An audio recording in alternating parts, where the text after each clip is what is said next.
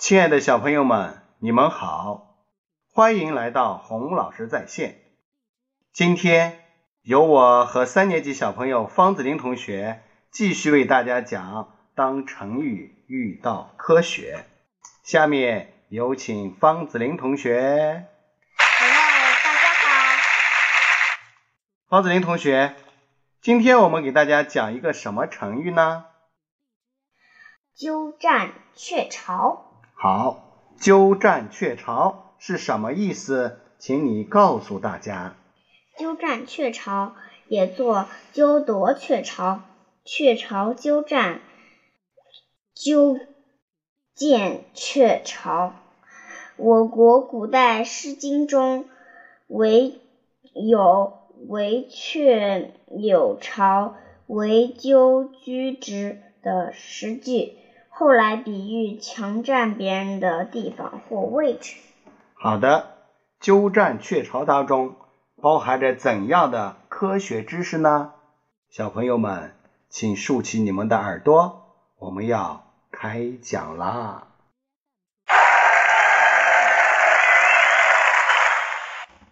这么多年来，每次说到鸠占鹊巢，人们常常会把斑鸠拉出来狠狠批评一番。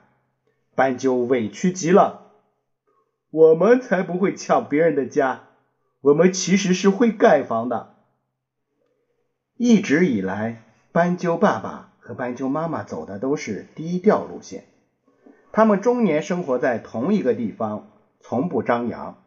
身披灰褐色的羽毛，体型娇小，不太喜欢鸣叫，性格也很温顺。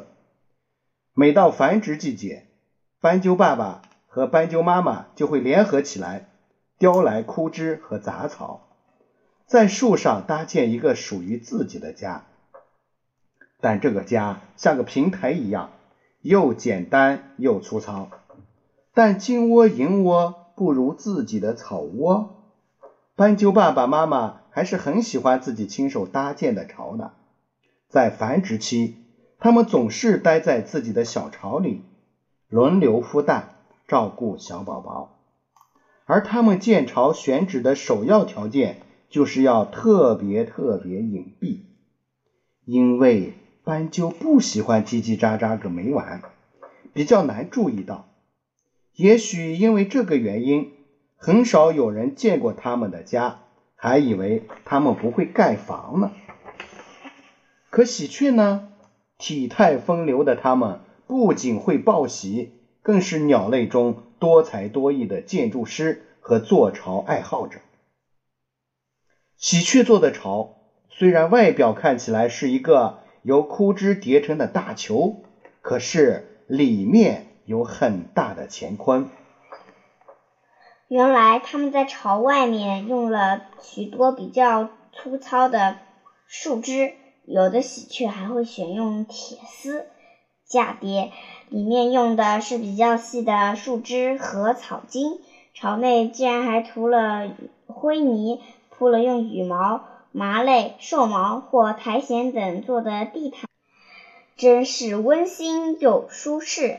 更让人啧啧称奇的是，喜鹊还用枝条编成了屋顶，还在侧壁留了一两个出入口呢。不过，和很多鸟儿一样，喜鹊这么精巧的巢主要是用来恋爱、生子、照顾鸟宝宝的。一般来讲，喜鹊宝宝离家之时，也就是鸟巢结束使命的时候，不再需要巢穴的喜鹊，白天成群结队的觅食，晚上则停在高大乔木的顶端休息，这样对于它们来说更安全。喜鹊放置了自己的巢。完全弃之不用的话，实在浪费。因此，有些动物，比如红脚红脚隼、苍蝇、麻雀等，就不客气的占用了。最后，悄悄告诉你，这些家伙占用了喜鹊巢之后，还会根据需要再次装修一番呢。小朋友们，听到这里，你知道了没有？占喜鹊巢的。并不是鸠，而是其他的鸟类。好了，今天的当成语遇到科学，我们就讲到这里，我们明天再见。